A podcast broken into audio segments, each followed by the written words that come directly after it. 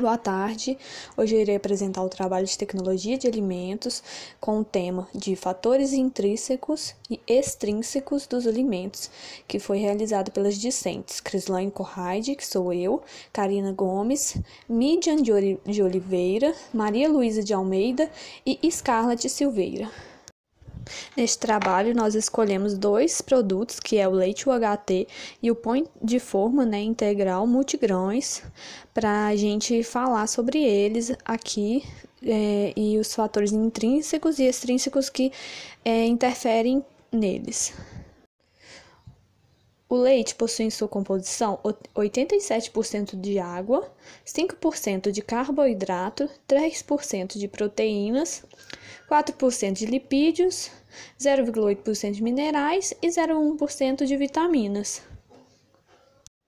Já o pão integral, né, ele tem na sua composição com, é, com maior ênfase, né, os carboidratos, açúcares, proteínas e gorduras totais.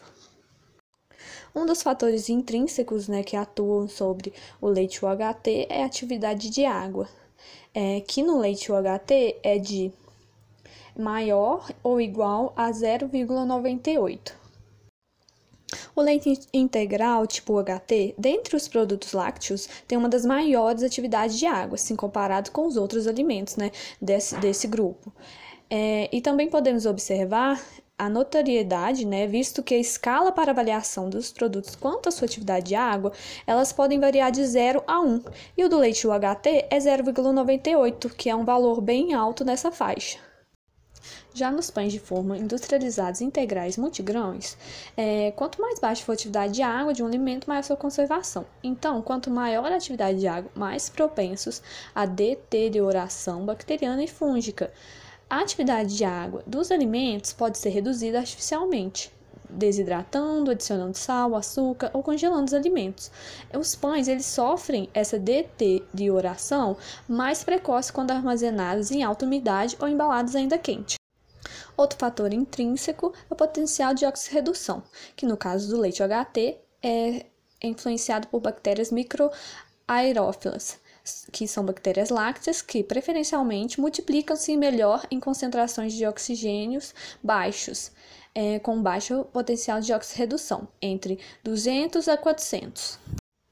Já nos pães de forma industrializados integrais multigrões, os fungos relacionados à deterioração dos alimentos são estritamente aeróbicos. Entretanto, alguns desses fungos são capazes de se multiplicar em atmosferas com baixa concentração de oxigênio. E a redução da concentração de oxigênio na embalagem dos pães deve ser combinada com o efeito tóxico de outros compostos, como dióxido de carbono ou nitrogênio, para inibir essa proliferação.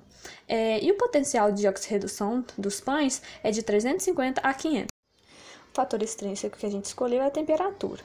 O leite ele é obtido pelo processo de temperatura ultra alta e pasteurização de pasteurização. O leite é homogeneizado e submetido a uma temperatura de 130 e 150 graus de 2 a 4 segundos. Imediatamente, ele é resfriado a uma temperatura inferior a 32 graus. Essa parte é importante no processo e permite eliminar as bactérias. E com isso, as propriedades do leite são conservadas sem a necessidade de refrigeração, daí o nome longa vida. Nos pães de forma integrais, a temperatura de estocagem tem efeito no tipo de fungo que irá se multiplicar nos pães. Temperaturas de refrigerações há predominância de espécies Penicillium infusário.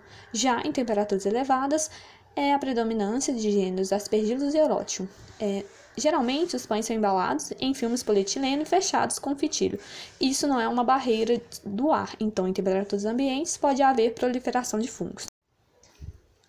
Em relação à validade dos produtos, o leite integral HT, o tempo de prateleira pode chegar até 180 dias a partir do seu invase. Já os pães integrais, sua vida útil está relacionada à atividade água, pH e à diminuição de ambos os parâmetros. Os grãos, né, estão vulneráveis à contaminação microbiana durante o desenvolvimento e colheita, e, e essa contaminação pode ser estendida até o produto final. A validade do leite tem início 30 dias após a fabricação, meio ao redor de 60 dias, final 30 dias antes do término do prazo. Já o leite cru, mantido sob refrigeração, deverá ser consumido em até 3 dias. Em relação aos pães integrais, a farinha integral ela tem 3 meses de validade, a farinha branca refinada 6 meses, o pão de forma integral, o tempo de prateleira desses produtos pode variar de acordo com o fabricante. E depois de aberto, eles devem ser consumidos em até 5 dias e seu tempo de prateleira é de 2 meses. Essas foram as, as referências que nós utilizamos. Agradecemos a atenção de todos e uma boa tarde.